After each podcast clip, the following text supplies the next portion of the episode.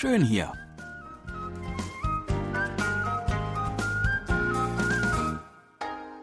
Ausflugstipps für Korea mit Jan Dirks.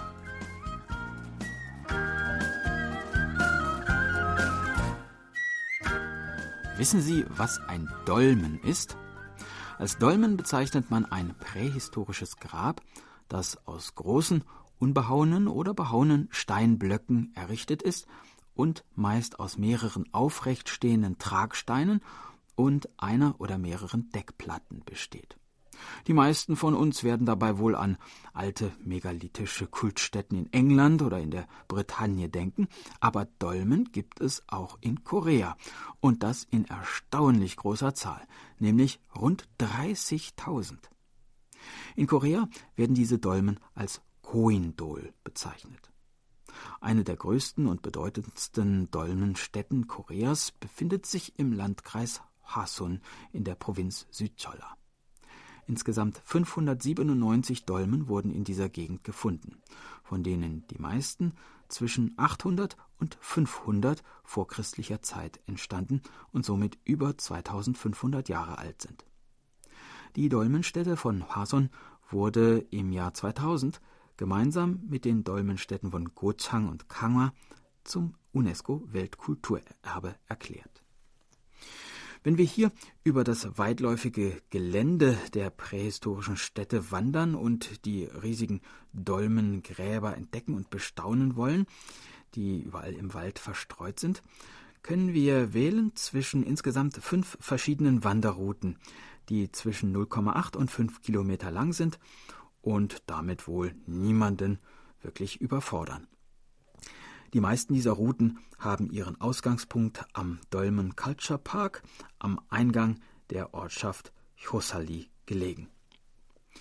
Dabei kann man nicht nur die schöne Landschaft genießen, sondern auch etwas über die volkskundliche Bedeutung der einzelnen Dolmen erfahren, von denen sehr viele mit einer besonderen Legende oder zumindest mit einer Anekdote verbunden sind. Diese Geschichten stammen aus späteren Zeiten, als die Funktion der Dolmen als Grabstätte schon in Vergessenheit geraten war und die Menschen über die gewaltigen Steine einfach nur gestaunt haben. Der Guangchon-Pawi, der Amtsfelsen, wurde beispielsweise so genannt, weil der Gouverneur der Nachbarstadt Bosong ihn genutzt haben soll, um auf ihm sitzend seine Amtsgeschäfte zu erledigen. Der Tal-Pawi, der Mondfelsen, der auf der höchsten Stelle des Bergpasses Pogomsee liegt und in seiner Form an einen Vollmond erinnert, soll Wanderern in dunkler Nacht den Weg zeigen. Der Pingmäh-Dolmen gilt mit einer Länge von 7,3 Metern, einer Breite von 5 Metern und einer Höhe von 4 Metern als der größte je gefundene Dolmen in Korea. Der Deckstein soll 280 Tonnen schwer sein und ruht auf insgesamt fünf Stützsteinen. Auch dieses gewaltige Dolmenexemplar ist mit verschiedenen Geschichten verbunden. Die legendäre, riesenhafte Margot Halmi, die Großmutter Halmi, soll diesen Felsen einst verloren haben, als sie in ihrem Rock Steine durch das Land trug, weil nämlich ein Loch in ihrem Rock war. Auf der Oberseite des Dolmenfelsens befindet sich ein ovales Loch von etwa 40 Zentimeter Durchmesser.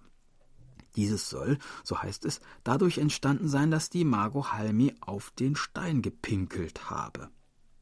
Solche Aktivitäten in der archaischen Agrargesellschaft stets mit Fruchtbarkeit verbunden wurden, glaubten die vorbeiziehenden Holzfäller einst, dass sie, wenn es ihnen gelänge, mit einem Stein in dieses Loch zu treffen, einen Sohn bekommen würden. Ansonsten nur eine Tochter. Ja, die heutigen Maßstäbe der Gleichberechtigung darf man an die damalige Zeit natürlich nicht anlegen. So haben viele der Riesensteine eine eigene Geschichte und wieder andere bekamen Namen nach ihrer Form, wie der Schildkrötenfelsen, der Froschfelsen oder der Schiffsfelsen. Zwischen den Hügeln über Grasflächen und durch den Kiefernwald zu laufen, dabei immer wieder auf die gigantischen Felsbrocken zu stoßen, die von uralten Zeiten erzählen, und auch mal den Steinbruch zu besichtigen, aus dem die Steine stammen, ist im Grunde schon aufregend genug.